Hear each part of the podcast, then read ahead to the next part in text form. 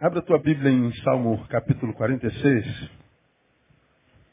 Queria deixar uma reflexão com os irmãos nessa oportunidade. O Salmo de número 46 é um dos salmos mais conhecidos da Bíblia Sagrada. Principalmente o versículo primeiro, que diz, Deus é o nosso refúgio e fortaleza, que mais? Socorro bem presente na hora da angústia. Pelo que não temeremos, ainda que a terra se mude, ainda que os montes se projetem para o meio dos mares, ainda que as águas rujam, espumem, ainda que os montes se abalem pela sua braveza, há um rio cujas correntes alegram a cidade de Deus, o lugar santo das moradas do Altíssimo. Deus está no meio dela. Não será abalada. Deus a ajudará desde o raiar da alva. Bramam nações, reinos se abalam.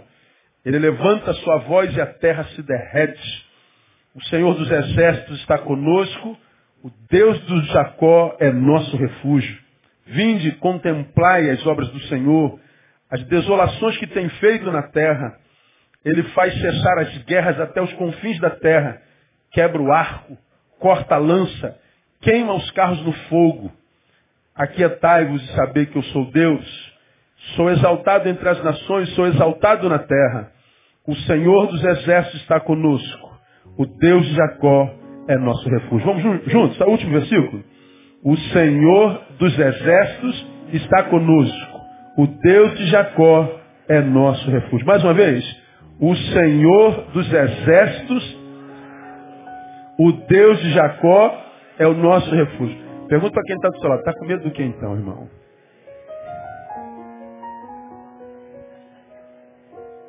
Por que está com medo? Está preocupado por causa de quê?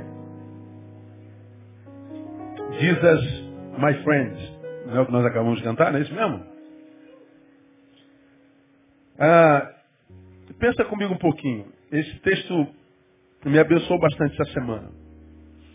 O salmista dá a sua visão a respeito do Deus que adora. Ele é meu refúgio. Ele é minha, nossa fortaleza. Ele é nosso socorro. Por isso não temeremos, mesmo que a terra se mude, os montes se projetem para o meio dos mares, as águas rujam, espumem, ainda que os montes se abalem pela sua braveza. Ele diz, Deus está no meio de nós. Bramam nações, reinos se abalam. Ele levanta a sua voz e a terra se derrete. O Senhor dos exércitos está conosco. Deus de Jacó é nosso refúgio. Ele pinta um quadro de calamidade no planeta, montes se abalando, terra derretendo, os mares rugindo. Tudo fora do lugar, mas ele diz, Deus é nosso refúgio, fortaleza, socorro bem presente na hora da angústia. Então ele está dizendo, não há angústia que possa nos destruir, nos derrotar, porque o Deus é o nosso refúgio, socorro bem presente na hora da angústia. Mas há um versículo aí, que é para o qual quero chamar a sua atenção, que parece que está desconectado do todo desse salmo. Porque ele vem falando de, de, de, de, refúgio, fortaleza, socorro, mar embravecido, montanhas derretendo, terra abalada, pelo poder do Deus que ele adora, mas ao mesmo tempo ele diz, você quer conhecer esse Deus? Você quer experimentar esse Deus? Ele diz, aqui é tarde.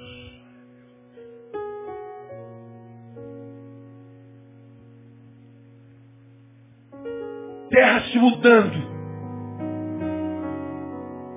Montes sendo derribados e jogados no mar. As águas, os mares rugindo, as águas espumando, os montes abalados pela, pela braveza das tempestades. E ele está dizendo tudo fora do lugar. Estamos vivendo momentos de abalos fenomenológicos, jamais vistos. Mas ele está dizendo, você quer experimentar o Deus que é socorro e fortaleza? Que a despeito do que acontece lá de fora, ele diz, aquietai-vos. Porque é só quietos que vocês vão saber que Ele é Deus.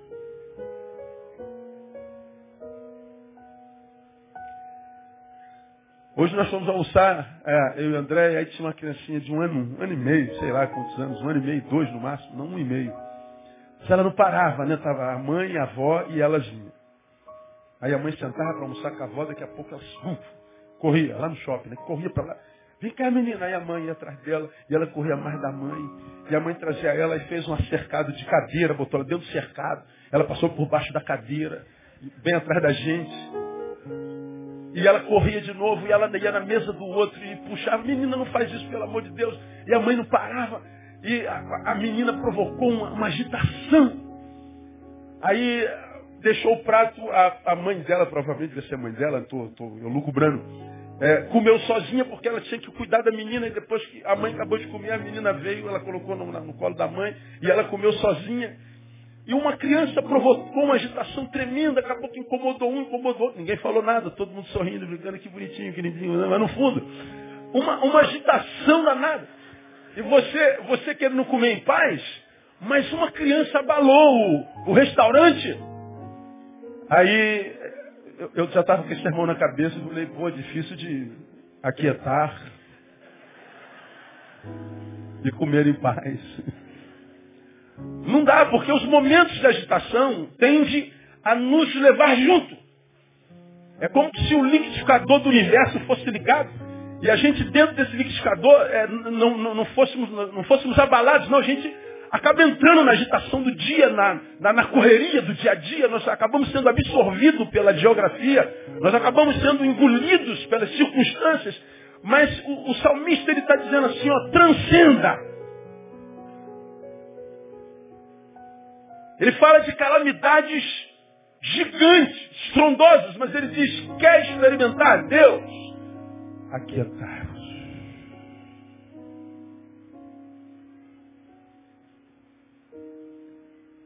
É só assim que a gente encontra Deus. O salmista revela o que Deus revela. E o que, que Deus revela ao salmista? Que ele é Deus. Eu sou o Senhor dos Exércitos. Eu sou a tua fortaleza, eu sou o teu refúgio. Bom, e nós, acho que não, não, tem, não tem que discutir, nós acreditamos que Ele é nosso refúgio, fortaleza. Você acredita que Deus é o teu refúgio, tua fortaleza? Quantos que digam? Eu creio. Eu não tenho a menor dúvida disso. De quem Ele é para mim, de quem Ele é para nós. Agora, a pergunta que eu gostaria de fazer a vocês, a cada um de vocês individualmente, eu fiz a mim mesmo. Deus é refúgio, Deus é fortaleza, Ele é socorro bem presente na angústia, Ele é Deus de Jacó, né? Ele está conosco. Bom, isso tudo a gente acredita. Agora, a pergunta é como que subjetivamente você sabe disso? De onde veio esse saber? E até que ponto essa verdade é profunda em você?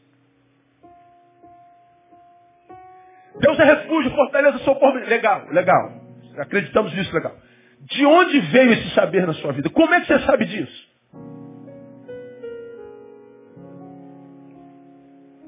Ah, não está escrito, pastor. Então você só sabe porque você leu em algum lugar e você acreditou que aquele escrito é verdadeiro. É, pastor, está escrito na Bíblia, eu acredito. Não, eu sei disso porque me disseram. Ah, então é uma informação de terceiro? É. Não, eu já vi na vida de muitas pessoas. Ah, então você é testemunho ocular desse Deus lá. Não, todos dizem. É, todo mundo acredita, eu acredito também. Bom, como é que você sabe disso? Meus pais me ensinaram. Eu aprendi isso desde garotinho, que Deus é socorro bem presente na hora da angústia. Bom, o salmista está dizendo, não se experimenta esse Deus através de informação, de escrita através de campanha, através de monte, através de vale, através de jejum, através de produção. Ele está dizendo, você quer experimentar de fato e de verdade o Deus que é socorro bem presente na hora da angústia, o que é aquele Deus de Jacó que está conosco. Você quer? Então você tem que se aquietar. O caminho para a experiência com Deus é o silêncio.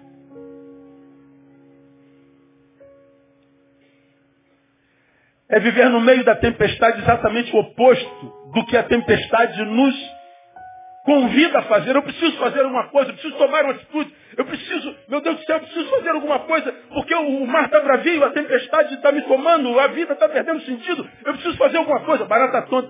O Senhor está dizendo,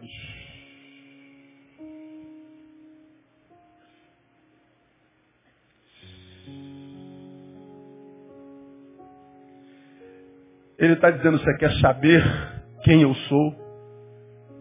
Eu quero. Você quer me conhecer de fato, de verdade? Eu quero.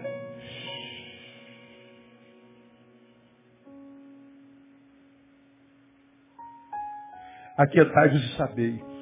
Deus, nesse versículo, fala de um saber sobre o qual nós temos falado esse ano todo. Que vai além da informação, que vai além da teoria. Que é, você vai se lembrar, é mais do que saber que nesse fio passa energia, que há poder nesse fio, que há, há, há, há ondas passando por aqui, há poder nesse fio. Bom, não há dúvida disso. É ele que está ligando a televisão. É por causa dele que a luz está acesa. A energia chega na lâmpada por causa disso. É por causa do fio que a luz, a energia chega à mesa de som e a mesa de som passa para, para a antena do, do, do meu microfone, ainda que sem fio, a energia chega, chega aqui. É por esse fio que a energia, que o poder, que a força está passando. Ninguém tem dúvida disso. Todos nós sabemos. Mas uma outra coisa é desencapar esse fio e colocar a mão e ganhar um choque. Uma coisa é ter a informação disso, a outra coisa é ganhar o choque. Ter a informação não gera experiência com o poder que o fio transporta. Saber que há energia nessas lâmpadas, que existem poderes contundentes, inclusive para matar estão por trás desse teto, por trás dessa parede, debaixo de nossos pés, é, é, tocar num desses fios pode me matar, é um poder grande, sobrenatural, diríamos assim. Mas saber disso não produz experiência com esse poder. Eu só tenho experiência com esse poder quando eu toco no fio, desencapado, e ganho choque. É desse saber que o salmista está dizendo. É desse saber e a respeito desse saber que Deus está falando com o salmista. Você quer ter experiência comigo. Você quer entrar na fortaleza que é Deus. Você quer é, se refugiar no Deus que é refúgio. Você quer é, desfrutar da presença de Deus? Sim. Bom, então você tem que rever a fonte do teu saber. Porque ele está dizendo, se você não soube através da quietude, é possível que você não saiba como deveria saber. Costumo dizer, tem uns 20 anos que eu cito essa frase, até hoje ela rola aí pelos, pelas mídias sociais. Sabe muito, quem sabe que não sabe. Pois quem pensa saber alguma coisa, ainda não sabe como convém saber. Repita por mim, sabe muito, quem sabe que não sabe. Pois quem pensa saber alguma coisa, ainda não sabe como convém saber. Decorou? Uma frase toda? Sabe muito? Quem sabe que não sabe. Quem pensa saber alguma coisa, ainda não sabe como convém saber. Decorou? Então tu não sabe. Então você sabe. Quando é que eu sei que eu não sei?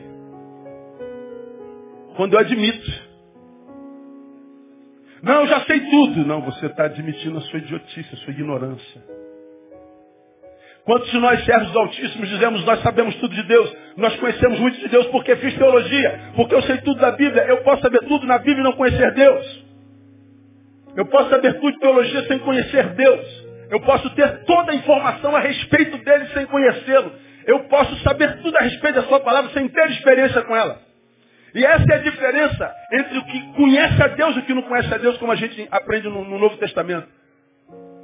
Como é que a gente sabe quem conhece a Deus e quem não conhece a Deus? Não é através do grande número de informações que se tem através dele, mas quem sabe pela única experiência que teve com ele.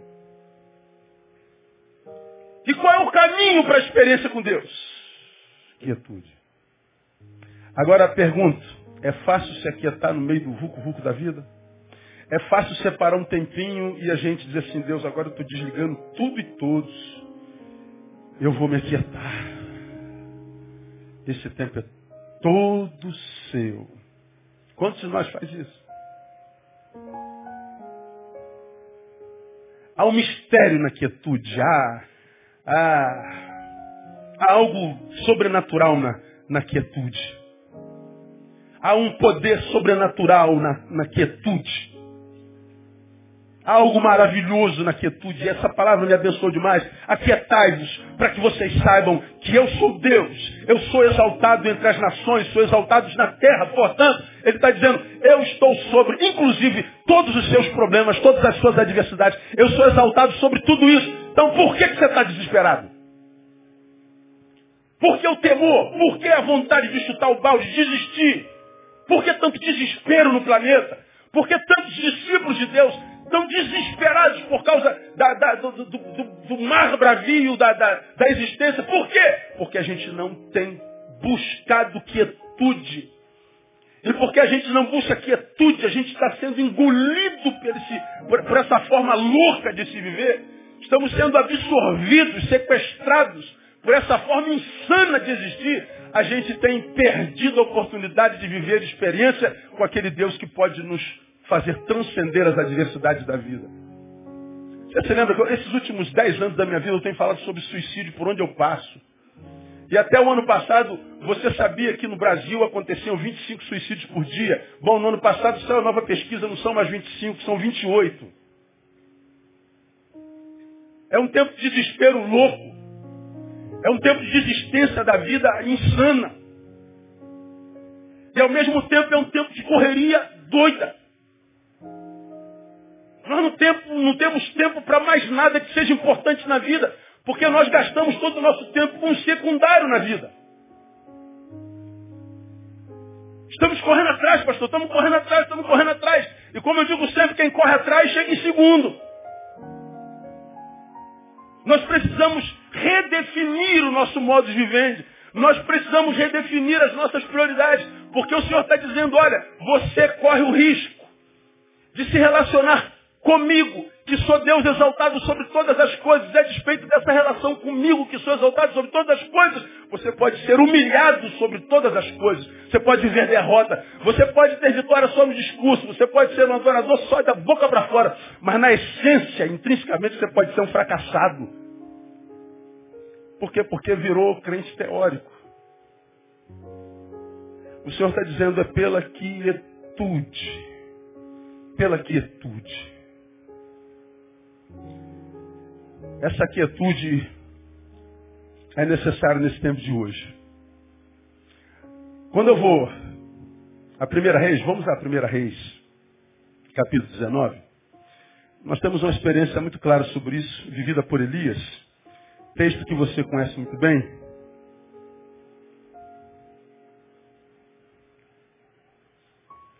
Elias no 18 tem aquela peleja com os profetas de Baal e de Azera. Ele vence. Toda, toda aquela terra glorifica o Senhor. Só o Senhor é Deus, só o Senhor é Deus, só o Senhor é Deus, só o Senhor é Deus. A notícia chega a Jezabel e diz que o Senhor me faça isso que você fez com os meus profetas, ele matou todos eles. E outro tanto, se amanhã, Elias, nesse mesmo horário, você não tiver morto como eles. Aí você lembra que eu preguei sobre esse texto? Elias encarou 850 profetas, homens, e fugiu de uma mulher. Ele encarou 850 homens e fugiu de uma mulher. E ele foge, entra numa caverna e faz uma oração. Que oração que ele faz? ele pede ao Senhor a morte. Eu não aguento mais. Eu não suporto mais a vida. Eu não suporto mais essa correria. Eu não suporto mais essas ameaças. Eu não suporto mais ter que viver nessa, nessas batalhas constantes. Eu estou cansado da vida. Eu estou sozinho. Eu estou desesperado. Deus me leva logo. Não vale a pena continuar vivendo nessa correria, nesse desespero. Ele está dentro de uma caverna e pede para ser a morte. No versículo 11, diz que Deus se manifesta na vida dele e fez assim, ó ao que Deus lhe disse. Vem cá fora. Põe-te no monte perante o Senhor. Aí tem uma afirmação depois. E eis que o Senhor passou. Bom, se o Senhor passou, penso, não há como não saber que ele tenha passado. Porque não foi o Neil que passou, foi o Senhor, foi Deus. Não foi a igreja batista Betânia que passou, a despeito do tamanho dela, foi Deus. Ele sai da caverna e diz, o Senhor passa. E o Senhor passa, e olha lá, um grande, forte vento fendia os montes, despedaçava as penhas diante do Senhor. Porém, o que, que o texto diz? O Senhor não estava no vento. Passa poder, passa vento, fendendo, rachando, quebrando tudo. Então deve ser o poder de Deus que está passando. Não, Deus não estava nesse vucu-vucu, não. Depois do vento, o que, que aconteceu? Um terremoto. E a terra tremeu. Os chãos se abalaram, as estruturas da terra se abalaram. Então agora é o Senhor. É o poder de Deus. Não, não, diz o texto. Porém o Senhor não estava no terremoto. E depois do terremoto, o que, que aconteceu? Veio um fogo. Ah, fogo não. Fogo é pentecostal, só pode ser. Agora o Senhor está no fogo. Fogo é poder de Deus, agora é Ele. Ah, diz o texto que o Senhor também não estava no fogo.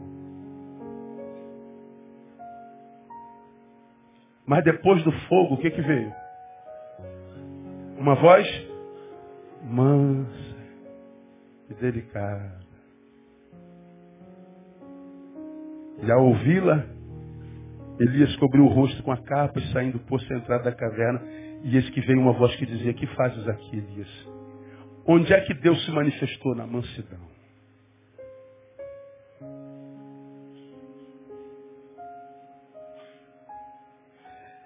Elias, absorvido pela geografia, pelas batalhas passadas, iminentes, pelas ameaças de vida e de morte, sequestrado para essa correria, para esse furacão. Ele se desespera, pede para si a morte e diz que o Senhor passou pela vida dele. O Senhor não abandona a gente nesse estado de, de adversidade. Mas ele diz que, a despeito de não nos abandonar, nós precisamos tomar a rédea da nossa razão para que a gente possa discernir a presença do Senhor dentro de nossas cavernas, dentro de nossas adversidades, dentro de nossas ameaças, porque senão nós podemos confundir agitação, poder, fogo, temores com o poder de Deus. Ele está dizendo, você pode até encontrar essas coisas na ação de Deus, mas nem sempre essas coisas são sinônimos que Deus está passando. Porque o texto está dizendo que a gente só sabe quem é Ele na prática quando a gente se aquieta. Quando Elias, depois daquele movimento todo na, na, na, diante dele, acontece, então ele para, aguça a audição, ele percebe uma voz mansa, quase sussurrante. Elias, que fazes aqui? Ele teve que se concentrar, ele teve que se esticar para ouvir essa voz. Se ele não parasse, se ele não se aquietasse, se ele ficasse impressionado pelo terremoto, pelo vento, pelo furacão, pela rachadura das rochas, ele ficasse absorvido por isso, ele ia perder de vista a voz de Deus. Ele não ia conhecer o poder de Deus no meio da adversidade que ele está. Acontece a mesma coisa que a gente hoje.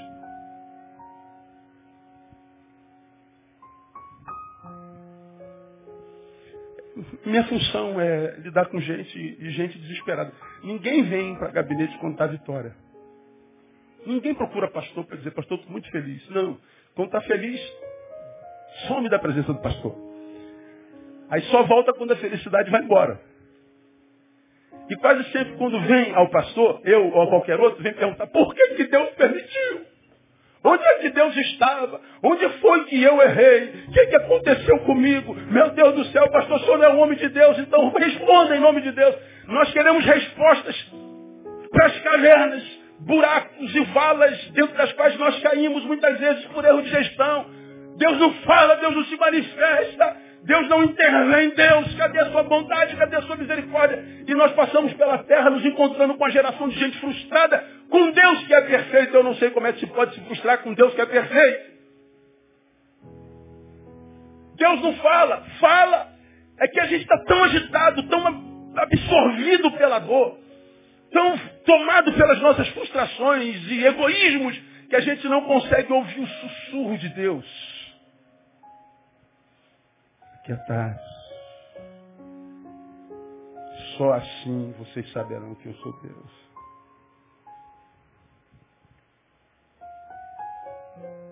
O que, que complica a nossa relação com Deus é trocar a quietude é Primeiro, por caminhos genéricos, por exemplo. Ao invés de se aquietar, vai buscar um caminho. Porque eu tenho que buscar o caminho onde é que eu encontro Deus. Esses caminhos são todos genéricos. Porque ele está dizendo que quando a gente cai na caverna, o que a gente tem que fazer é calar mesmo. O que a gente tem que fazer é se aquietar mesmo. O que a gente tem que fazer é acreditar nas promessas, é acreditar no caráter do Deus que a gente serve. Só que a gente troca por caminhos genéricos, por caminhos fictícios. Como aconteceu com Elias. O Senhor passou, mas não passou no forte vento. Não passou no vento que fendia. Fender é abrir caminho. Lembra da chave de fenda? A fenda, a chave de fenda é aquela que pega na fenda do parafuso. Quando diz que o Senhor fende, ah, o vento fendia a, a, a terra, ela abria caminho. Bom, Elias poderia, meu Deus, é poder, é fogo, é tempestade, abrir um caminho, só pode ser de Deus. Mas a Bíblia diz, não era. Nem sempre Deus está nos movimentos, inclusive da sua igreja, de, de poder, de fogo, de glória. Somos uma igreja de movimento. A poder, a fogo, a glória, a majestade. E, e a gente vê tanto poder, fogo, glória, majestade. A gente fica tão embevecido pelo que a gente sente, mesmo que a gente não entenda, mesmo que o sentimento seja irracional. Porque é poder, porque está fendendo, porque está quebrando. Nós falamos é de Deus. E quanta gente embarcando atrás de poder que não tem nada a ver com de Deus. Que vive uma experiência cronológica por uma hora, duas horas. Mas quando acaba o evento, acaba esse poder, acaba essa alegria. E você volta para o deserto de novo. Gera arrepio, mas não gera transformação de realidades. E por que, que não gera? Porque nós limitamos unificamos o caminho pelo qual Deus passa. Deus só passa pelo poder, pela manifestação, pela glória, pela unção. E o texto está dizendo, olha, aconteceu tudo isso na porta da caverna. Mas Deus não está nada nisso. Então, como eu digo sempre, se Deus colocou essa palavra na minha boca, Ele trouxe alguém para ouvir esse negócio. O Senhor está dizendo, meu filho, eu estou vendo teu desespero. Eu vejo a sinceridade do teu coração. Eu, seja, eu sei que tu me buscas de fato e de verdade. Eu sei que tu queres ter uma experiência comigo. Mas você está buscando em lugar genérico. Você está pulando de galho em galho, de mistério em mistério, de igreja em igreja, de, de, de ungido em ungido. Mas a única coisa que você precisa fazer, você não está fazendo. É o quê? Se aquieta.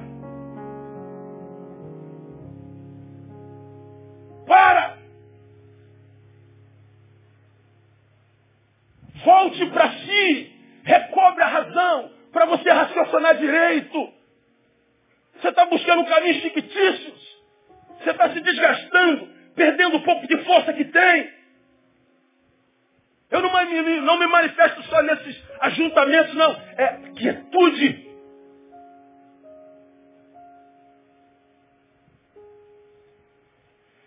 Se não for o caminho aberto pelo Senhor, seja qual for o caminho, nele estaremos perdidos, irmãos. Eu preciso saber qual é o caminho que Deus tem para mim. Então, amado, você de repente está aqui, está tá na igreja, está em comunhão com o povo, mas não está em comunhão com Deus. Você está aqui, mas no fundo, lá no fundo você está decepcionado com ele. Lá no fundo você tem um monte de interrogação na vida e que você gostaria de ver Deus respondendo e você não entende. E por que não entende? Porque Deus te abandonou, porque Deus não te ama, porque Deus virou as costas para você. Talvez, pastor, porque eu cometi pecado. Deus não te ama pela sua produção, Deus te ama pelo que você é acertando ou errando, Deus chama do mesmo jeito. Não há nada que você possa fazer para Deus parar de te amar como sempre te amou. Ele não abandona os seus. Mas então por que, que eu não ouço? Porque você não se aquieta. Você está buscando poder, você está buscando glória, você está buscando fogo, você está buscando unção, você está buscando. Está dando para entender até aqui, amém ou não? Aquietai-vos. Caminhos genéricos. A gente não acha o Senhor em caminhos genéricos. Onde é que a gente complica a nossa relação com Deus? Segundo, porque nós trocamos quietude por imposições de toda ordem. De toda ordem. Imposições. Ou abstenções, se você quiser colocar no lugar de imposições. Diz o texto que nós acabamos de ler também, que aconteceu um terremoto terremoto que estremece, destrói, violenta, impõe a sua vontade. Quando o terremoto chega, ele, ele, ele absorve a geografia, ele, ele quebra, ele, ele destrói, ele, ele, ele força a barra, ele não dialoga, ele apela, ele usa força, ele impõe a sua vontade. Muitas vezes, por impaciência, nós queremos impor, pressionar e obrigar Deus a se antecipar à nossa vontade ou a dele. O terremoto, sem que nós percebamos, não é dele para conosco, mas de nós para com ele. Deus tem plano para cada um de nós. Eu preguei sobre isso no domingo passado. Você não é filho de chocadeira. Você não é obra do acaso. Quando Deus criou, criou planejado. Você é plano do Altíssimo. Posso ouvir glória a Deus? Catuca alguém fala assim, você é planejado, cara. Lembra que eu falei isso domingo passado? Ah não, pastor, eu nasci porque a camisinha furou, meu pai falou. Se Deus não quisesse que você nascesse, a camisinha não furava. Aí eu nasci, sou filho de um estupro. Se Deus não quisesse que você nascesse, o sêmen daquele homem não fecundava na tua mãe. Fecundou, você nasceu, nasci. Você é plano de Deus, meu irmão. Aí eu me lembro, né? De um cantor que foi contemporâneo do Cláudio Claro. Deus tem um plano em casa. Tô brincando, hein, Cláudio Claro? Tô brincando, hein? Tô brincando. Cláudio Claro só tem 27 anos.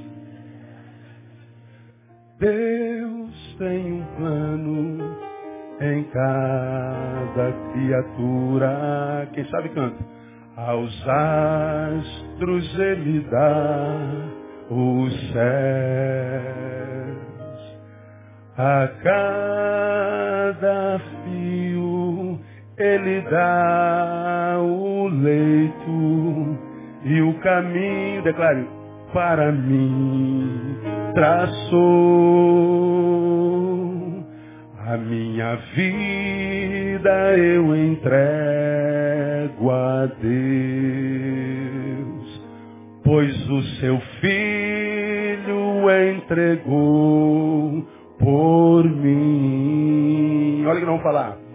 Não importa onde for, seguirei meu Senhor sobre céu ou mar, onde Deus mandar, irei, porque Ele tem um caminho para cada criatura.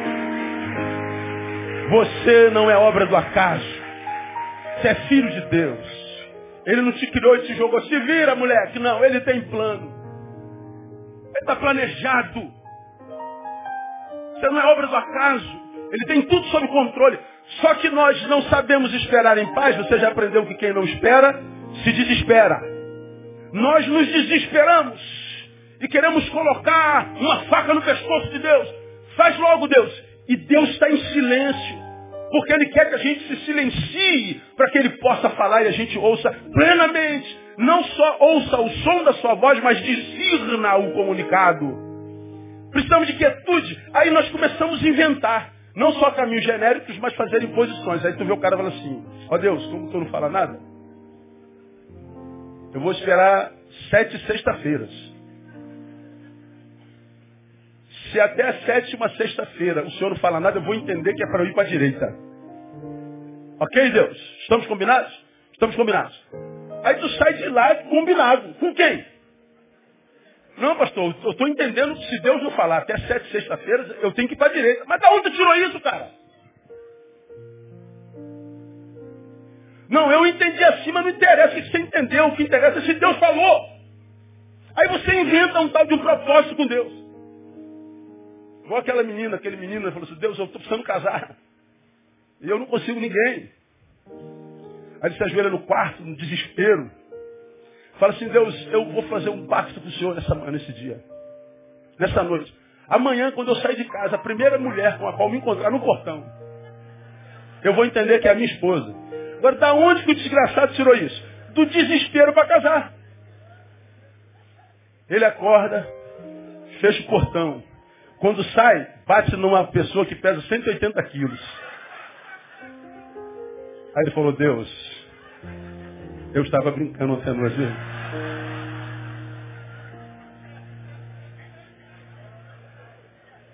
Não era sério, não, era brincadeira. Estou te fazendo pacto aqui agora, viu, senhor? Não é irmão, não. Era desespero. É claro que é desespero. Por que você acha que a Bíblia diz que a gente não sabe pedir como convém? E é por causa disso que o Espírito Santo intercede por nós com gemidos inexprimíveis. A gente fala umas besteiras tão grandes que o Espírito Santo está dizendo, não, não é isso. Não, Deus, não é isso. Não é isso que ele está dizendo. É que ele está louco para para uma mulher, para um homem, ele está desesperado. Não é, não é, nada disso, Senhor. Aí nós vamos nesses propósitos. As igrejas evangélicas são loucas, caras. Fala assim, ó, cinco, sete semanas da vitória. Na sétima semana, Deus vai... da onde que nós tiramos sete semanas? Por que, que não é seis nem dez? É sete. Oração dos 318 pastores. Não, eu quero 319. Doze quartas-feiras do poder. Na décima segunda, você vai receber. Da onde que nós tiramos isso? Invenção nossa. Imposição a Deus. Deus não se submete às nossas imposições, porque Ele sabe que quase todas as nossas imposições são produtos do nosso desespero. Eu não entendo a terça-feira do batismo com o Espírito Santo. Deus, ó, terça-feira tem culto de batismo. Se vira, o senhor vai ter que batizar, senão eu vou ficar ruim na fita aí. Se Deus fala assim, não, eu não quero batizar na terça, eu quero batizar na sexta. Não, agora já está marcado, já botei na internet. Agora se vira. Nós estamos impondo a Deus as nossas vontades. Isso é uma ignomínia.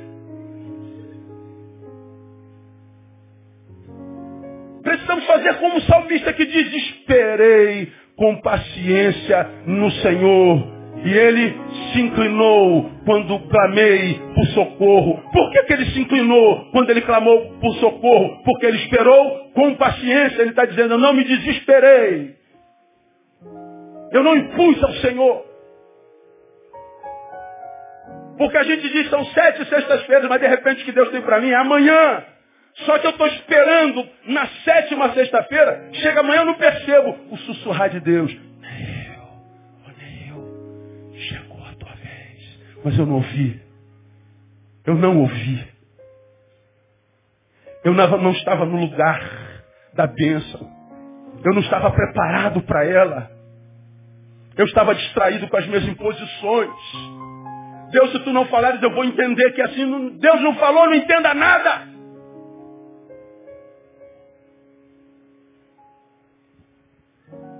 Aquietai-vos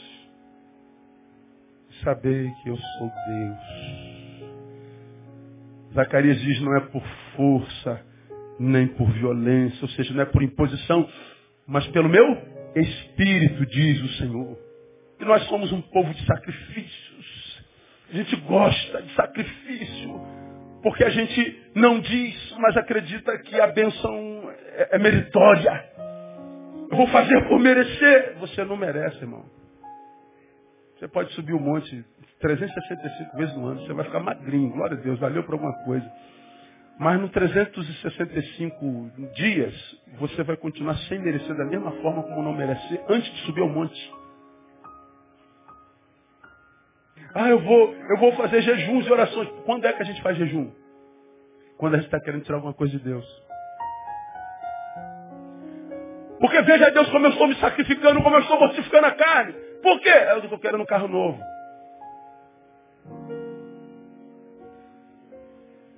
Você faz a prática do sacrifício não para a glória dele, mas pensando numa necessidade. Respeita a inteligência de Deus, pô.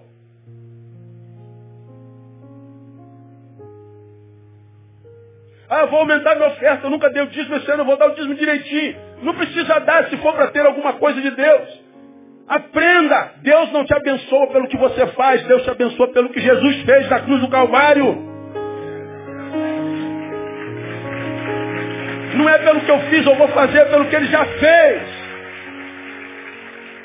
Eu agora tenho que me aquietar. Eu tenho que refletir sobre o que me trouxe até essa caverna. Eu tenho que cair em mim. Me aquietar significa dizer que eu parei de tentar produzir mérito em mim mesmo. Significa dizer que eu parei de me impressionar com caminhos genéricos. Me retirar para mim é dizer, Deus, eu estou me retirando para tentar entender, porque tu és o Deus de conhecimento, o meu povo está sendo destruído porque ele falta conhecimento, o povo não está sendo destruído porque falta poder, porque falta unção, porque falta reunião, porque falta jejum. Não está tá sendo destruído porque falta conhecimento, entendimento, discernimento. E por que, nós não temos discernimento? Porque a gente tem que se aquietar. Vocês estão sendo abençoados pela palavra nessa noite porque estão quietinhos. Porque se todos vocês estivessem andando naquele. Ninguém estava sendo abençoado. Você está sendo tocado pela palavra e pelo Espírito, porque você gastou esse tempinho para ser tocado pela palavra e pelo Espírito. Você está quieto. Como eu tenho pregado ao longo desses anos todos, eu encontro com uma geração corrida com agenda tribulada, mas não acha um espaço nessa agenda tribulada para Deus e não sabe por que Deus se retirou. Aí a gente tem que inventar algumas mentiras para que a culpa não nos carcoma. E a gente uh, produz jardão. Ah, pastor, eu, como você já me ouviu pregar, preguei há pouco tempo atrás. Pastor, eu, eu, eu não preciso de separar um tempo e falar com Deus. Eu falo com Deus dirigindo, eu falo com Deus lavando louça. Eu falo com Deus, é, é, é, sei lá, jogando futebol. Eu falo com Deus. É assim, eu sei. Eu acredito que você possa falar com Deus fazendo qualquer outra coisa. Que eu não acredito que você possa ouvir a Deus fazendo qualquer outra coisa. Porque eu duvido que um Deus como o nosso perderia o seu tempo dividindo você com qualquer outra coisa de sua menos importância. Você gosta de falar com alguém e esse alguém não te dá atenção? Você está falando, ele está aqui na internet. Pode falar que eu estou te ouvindo. Aham. Uhum. É, foi. Hein? Não entendi. É. Tu para de falar, cara. Você é um mal educado, cara. Dá atenção aqui, pô. Agora, a gente quer que Deus nos ouça. Por que, que a gente quer que Deus nos ouça? Porque a gente fala com Ele lavando louça. Lava roupa todo dia. Que bom que tem roupa para lavar, Senhor. Que olha, está nua, né, Senhor. Eita. Legal, você está cantando. Ele ouve a tua adoração. Agora ele está dizendo, você quer me conhecer, você quer ir além da teoria, da, da teoria do blá blá blá, da verborragia? Aquietai-vos. Se quer saber, quietude. Mas a gente busca caminho genérico, a gente busca imposição de toda ordem, pacto, sacrifício e tudo mais. A gente troca a quietude, terceiro e último, por religiosidades e falsos moralismos. Depois do terremoto, um fogo. Fogo, para o povo de Deus, simboliza poder. Ah, como a igreja evangélica gosta de poder. Como a gente gosta do tal do fogo, né? Eis que eu vejo uma espada de fogo. Eu vi uma bola de fogo. Um varão de fogo. E um anjo do fogo. E é fogo para todo lado. E fogo, e fogo, e fogo. Cara, se, se desse fogo de Deus na igreja, é tanta palha que sobra muito pouca gente. Tanta palha, tanta gente vazia. Que bom que não desse fogo. Mas eis que eu vejo uma espada de fogo sobre o irmão, língua de fogo, bola de fogo, tudo é de fogo, poder de Deus. E a gente, oh, aonde cadê o fogo? Eu quero fogo, fogo.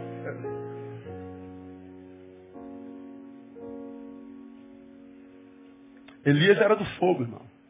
No dia anterior ao pedido da morte, ele diz, Deus, responde com fogo, para que esse povo saiba que só tu és Deus.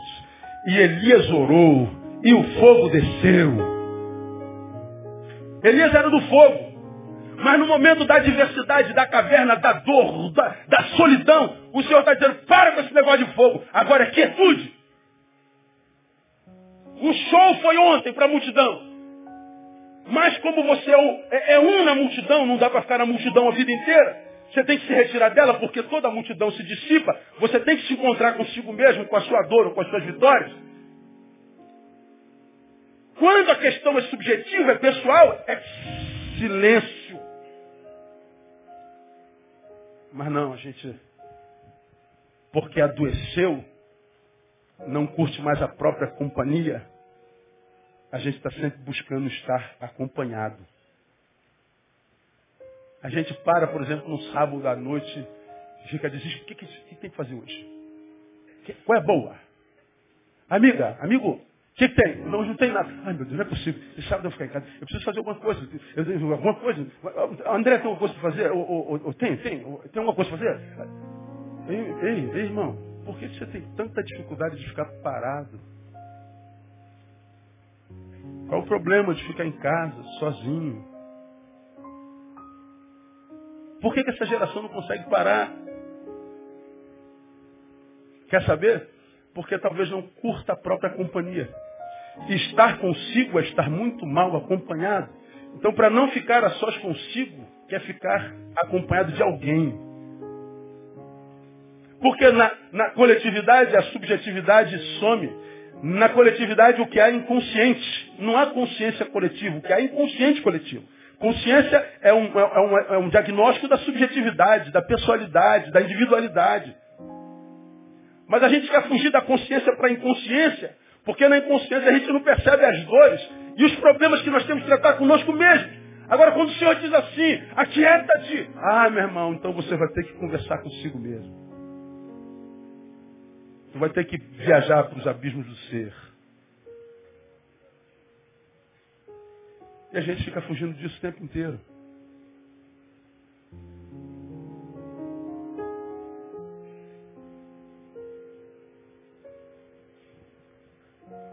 Aí a gente se retira para a religiosidade.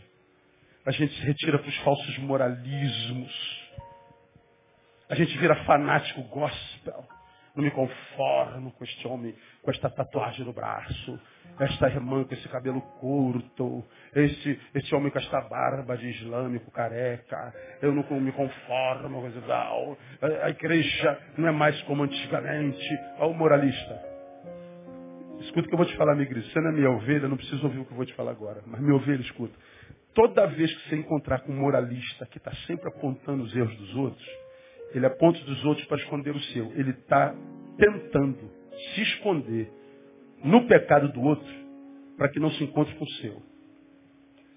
Uma pessoa resolvida, uma pessoa feliz, tem por prazer ver todo mundo feliz.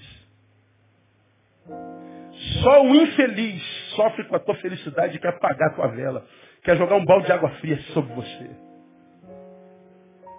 Quando o cara está resolvido, irmão, ele não se mete na vida de ninguém, a não ser que peçam para fazê-lo.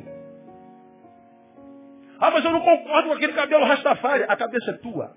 O cabelo é teu. Te pediu opinião. Não, então cala tua boca. Não, mas eu não posso me calar porque, porque é pecado. Então, você não se conforma com o pecado, mas sempre o pecado do outro. Nunca o seu. Falso moralista. Hipocrisia. E aquela gente que entra nos, nos teus sites e diz que você é um herege, porque você. Mas eu nunca vi nenhum desses crentes sofrendo, porque no ano passado não ganhou uma alma para Jesus. Não vejo ninguém dizendo, meu Deus, eu não me conformo. O que, que foi, irmão? Eu não ganhei uma alma para Jesus ano passado. No ano retrasado também não. 2012 também não. E nos últimos dez anos, eu nunca ganhei ninguém. Mas ele dorme. O que tira o sono é a tua vida. O que tira o sono dele é a tua alegria, é teu estilo. O que tira o sono dele é a superação do outro. E por que, que a gente se transporta para a vida do outro? Por que, que a vida do outro é tão importante para nós? Por que, que ah, os BBBs da vida têm tanta audiência? As fazendas da vida têm tanta audiência? Por que, que os faces têm tanta audiência? Porque a gente se transporta de nós para outro. E tentamos nos realizar nele. E por que, que a gente tenta se realizar nele? Porque a gente já não acredita mais que a gente pode se realizar. E por que, que a gente não faz? Porque a gente não para. A gente não faz autoanálise. A gente não se examina. Ou não examina nós mesmos. Examinais. Examine-se, pois, homem a si mesmo. A gente não para. A gente vive enfiado na igreja. E a igreja vai na vibe da miséria dos seus membros. Aí o que, que ela faz? Bota culto segunda, terça, quarta, quinta, sexta, sábado, domingo, segunda. Culto às 8, 10, 12, 14, 16, 18 e 20. Às 22 começa a vigília.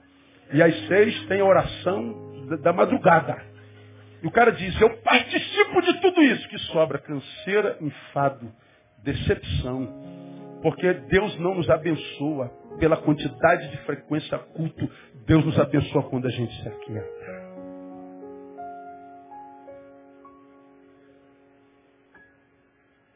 Vocês sabem que meu personagem predileto na Bíblia é Tomé.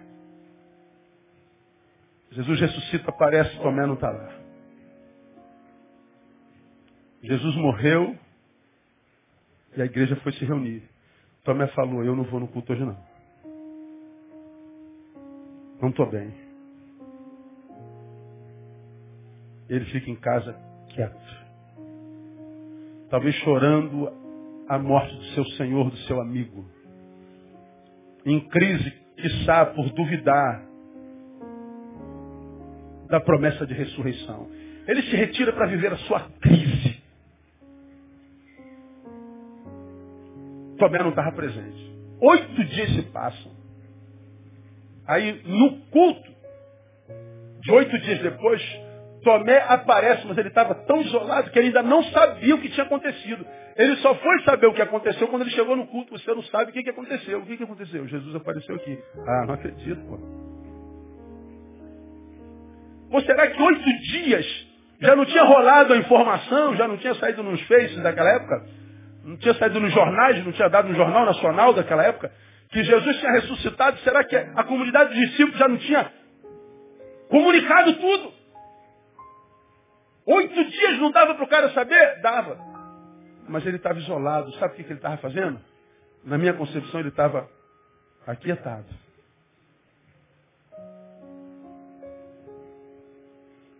Depois ele rompe o silêncio, vai para a igreja e diz, ah, você perdeu a benção, hein? Só que diz o texto que oito dias depois, Jesus voltou só para Tomé. Jesus subiu? Não, não tem um discípulo que eu preciso tratar antes de voltar ao Pai. Ele volta para a mesma reunião, com os mesmos componentes, só que agora com Tomé. Ele nem olha para os outros apóstolos assim, Tomé, você só acredita se tocar? Toque. Só se vir? Veja. Aos outros ele tratou coletivamente, a Tomé individualmente. Aos outros ele tratou em bloco. A Tomé ele chamou pelo nome. Os outros viram Jesus, Tomé tocou. Por que da distinção? Talvez porque Tomé tenha se aquietado. Teve coragem de viver a sua crise. Teve coragem de dizer, eu não creio. Se eu não ver os buracos na mão do lado, me perdoe, gente. Eu queria ter a fé de vocês, eu queria estar na mesma força, na mesma unção, mas eu não creio, me desculpa. Sei que posso não ser compreendido, rejeitado, julgado, taxado como herege, mas é a verdade. Eu não creio. É, mas Jesus voltou só para ele.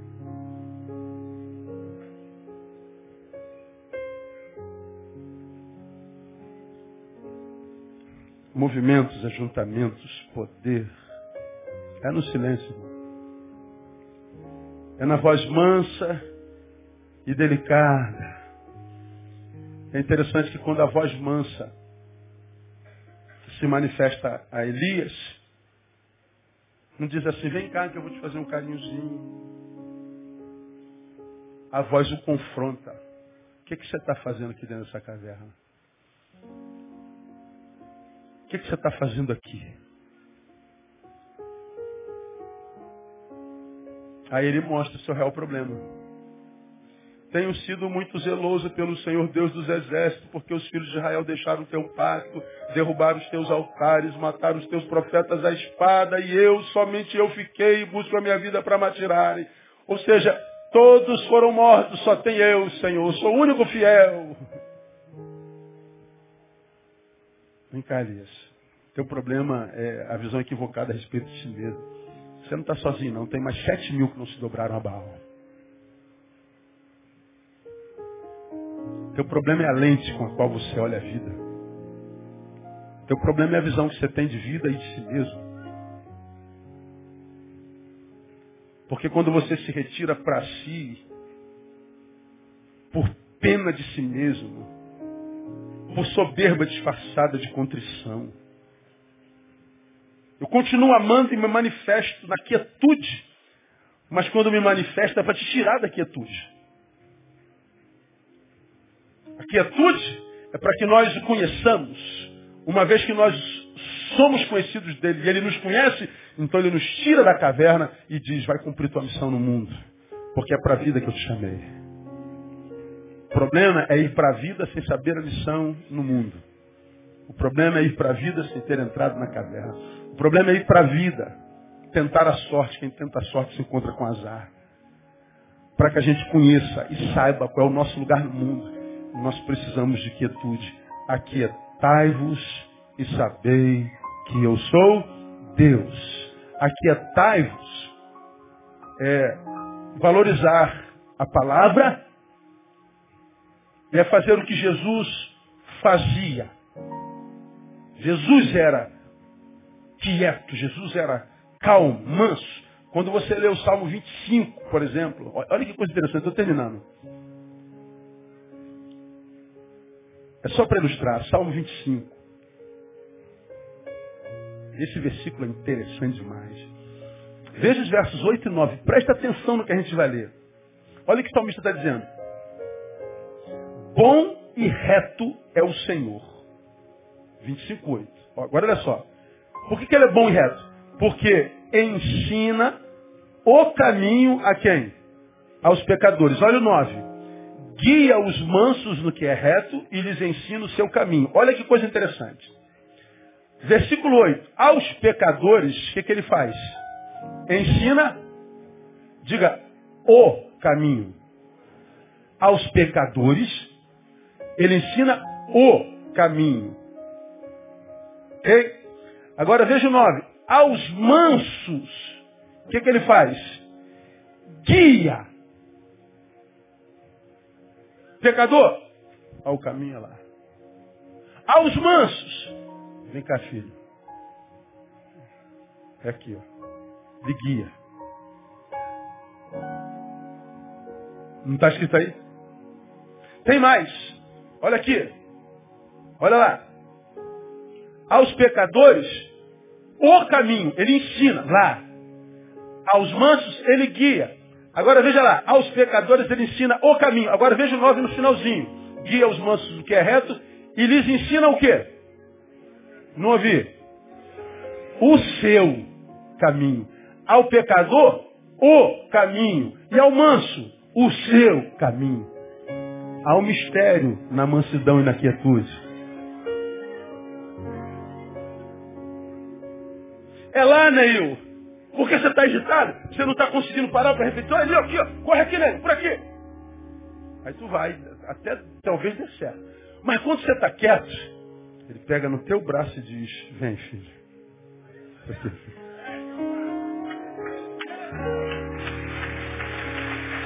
Mansidão. Quietude. Isaías 29. Veja.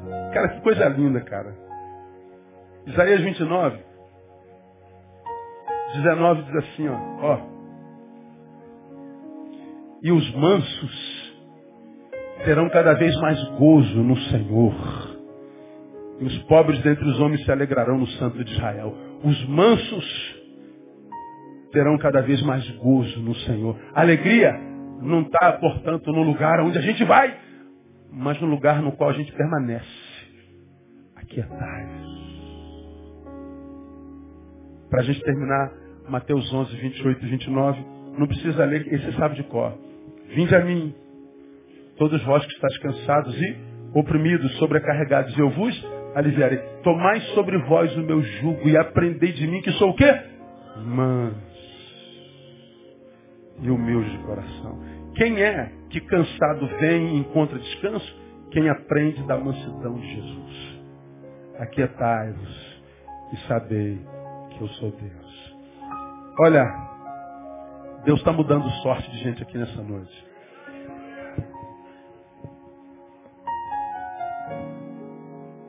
Sinto no meu peito que essa noite é noite de milagres.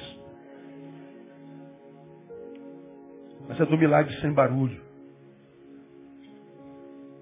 Do milagre que acontece no quarto, no silêncio. Tenho certeza que tem, tem, tem gente aqui desesperada hoje. Correndo feito um louco, tentando dar certo. E o Senhor está dizendo, filho,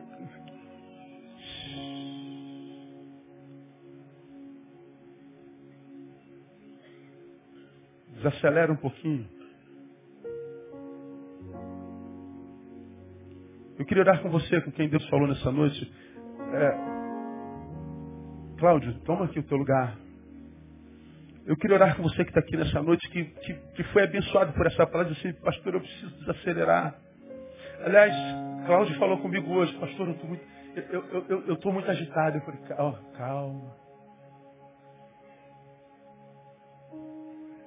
Deus fez um milagre na vida desse cara tremendo. Foi acometido por um câncer avassalador. Dois cânceres. E disseram, não tem mais jeito, cara. Ó, tá aí, ó de pé curado, restaurado.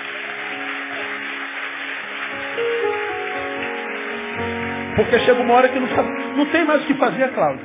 É aquietar e esperar a bênção do Senhor, a bondade do Senhor. Então, não atrapalha Deus abençoar você. Você quer ser abençoado por Deus, Deus quer mais abençoar você. Deus tem mais desejo de te abençoar do que você ser abençoado por Ele. Só que Ele quer abençoar você, mas eu, meu filho, para. Ei, oh. Mas buscando poder, fogo, glória, terremoto, ei, fogo. Ô oh, filho, para aqui debaixo da minha mão. Aquietai-vos e saber que eu sou Deus. Vamos pé um pouquinho? Cláudio vai cantar. E você que foi muito abençoado pelo Senhor e quer dizer, Deus, eu preciso desacelerar, eu preciso voltar para o lugar da comunhão. Enquanto Cláudio canta, do seu lugar, vem até aqui à frente, eu quero orar com você. Eu sei o que é vida agitada, eu sei o que é agenda tribulada, eu sei o que é isso. E eu sei como eu tenho que me policiar para que eu não, ocupado com a obra do Senhor, não tenha tempo do Senhor da obra. Você reconhece que tem que parar um pouco? Venha. Diga ao Senhor, Senhor, eu entendi. Eu entendi. Eu quero viver isso.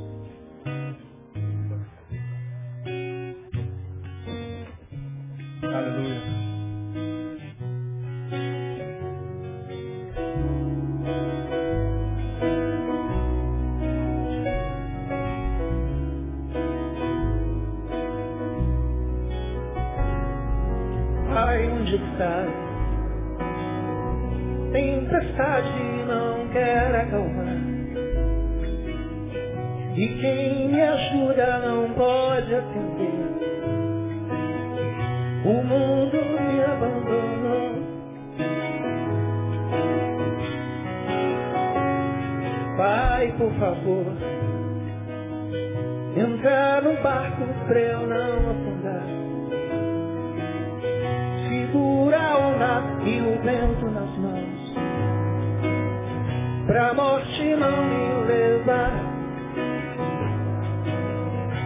Vai, vai.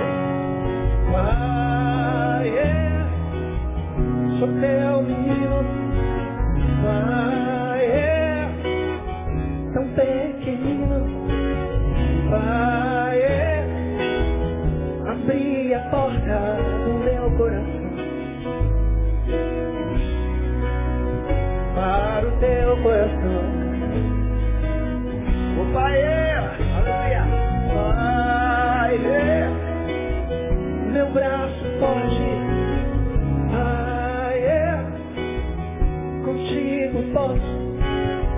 vai. É.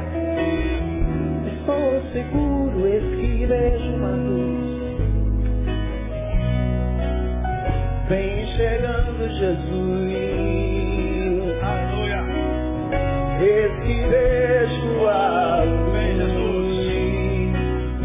Vem chegando. Vem chegando. Aleluia. É.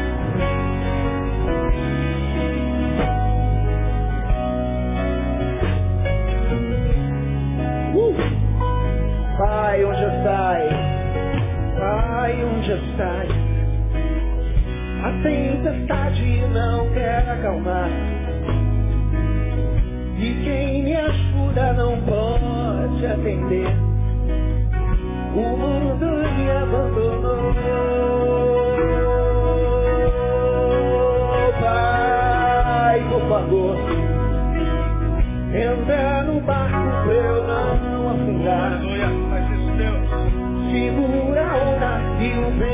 mãos.